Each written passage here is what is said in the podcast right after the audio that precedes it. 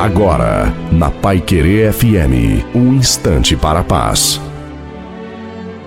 Alô, meus amigos, minhas amigas, quem fala é Reverendo de Ferreira com a palavra de Deus para o seu coração nessa tarde, para inspirar a sua vida, motivar você na jornada deste dia ou dessa tarde. Lucas, em Atos dos Apóstolos, lá no capítulo 1, versículo 8, ele diz: Mas recebereis poder do Espírito Santo, que há de vir sobre vocês, e vocês serão minhas testemunhas. Essa afirmação está no contexto de que Jesus pediu aos discípulos que ficassem em Jerusalém até que todos eles e a sua igreja fosse cheia do Espírito Santo. O ministério do Espírito Santo, ele é ímpar, ele é poderoso, ele é maravilhoso. Na verdade, não existe vida cristã, não existe ministério, não existe vitória nem triunfo sem o Espírito Santo, porque ele é uma pessoa que caminha conosco. Jesus está na, na presença do Pai, à direita dele. Ele deixou o Espírito Santo aqui na terra para aquele que é salvo. Ele recebe o Espírito Santo, o Espírito Santo vai conduzir essa pessoa. E ele está fazendo essa afirmação: que ao recebermos o poder do Espírito Santo, o Espírito Santo seria derramado sobre nós e nós seríamos testemunhas do poder